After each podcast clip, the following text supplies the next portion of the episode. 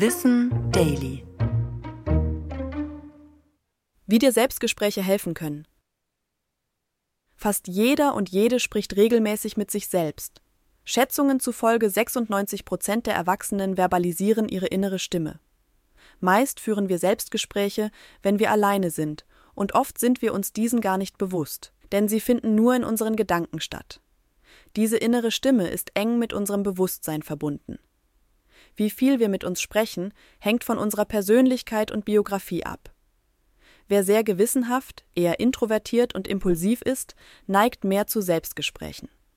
Und auch, ob man im Berufsleben viel mit Sprache und Kommunikation beschäftigt ist, kann das fördern. Häufig sprechen auch Menschen mehr mit sich selbst, die viel Zeit alleine verbringen oder in einer Form sozial isoliert sind. Bedeutend ist dabei, wie genau wir mit uns sprechen.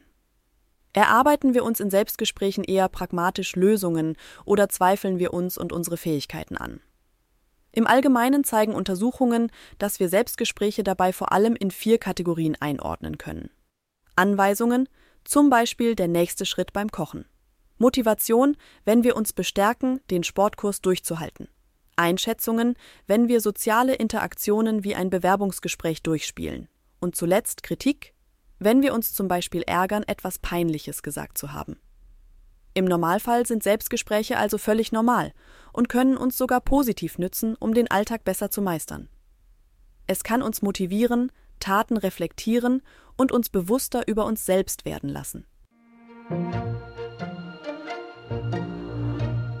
Das war Wissen Daily, produziert von mir, Anna Germeck, für Schönlein Media.